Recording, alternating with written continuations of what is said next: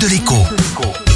Bonjour à tous. Tout le monde s'excite en ce moment avec l'arrivée des nouvelles voitures électriques low cost, en bon français à bas prix, qui vont arriver en France cette année. Je vous ai parlé par exemple de la Dacia Spring, que l'on peut acheter pour un peu plus de 13 000 euros, mais qui avec certaines aides régionales ou locales peut tomber sous les 5 000 euros, voire encore moins.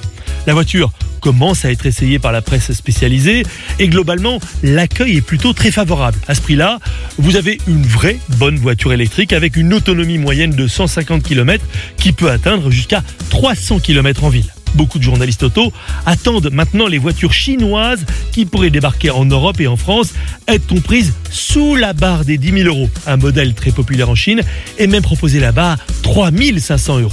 Mais lorsqu'un produit débarque sur un marché en bouleversant les prix de référence, il ne fait pas que secouer la concurrence installée et revisiter la grille de prix des voitures en attente de lancement. Il déstabilise aussi le marché de l'occasion. Or oui, il y a bien évidemment un marché de voitures électriques d'occasion. Un marché qui en prime permet aussi d'accéder à des aides à l'achat. Résultat, eh bien, il faut s'attendre à un véritable effondrement des tarifs des voitures électriques d'occasion. Plus les modèles seront anciens, je vous parle en années et non en dizaines d'années, plus leur valeur résiduelle sera réduite. En effet, à quoi bon acheter une voiture électrique vieille de seulement 5 ou 6 ans aux mêmes performances qu'une voiture électrique toute neuve à la moitié de son prix?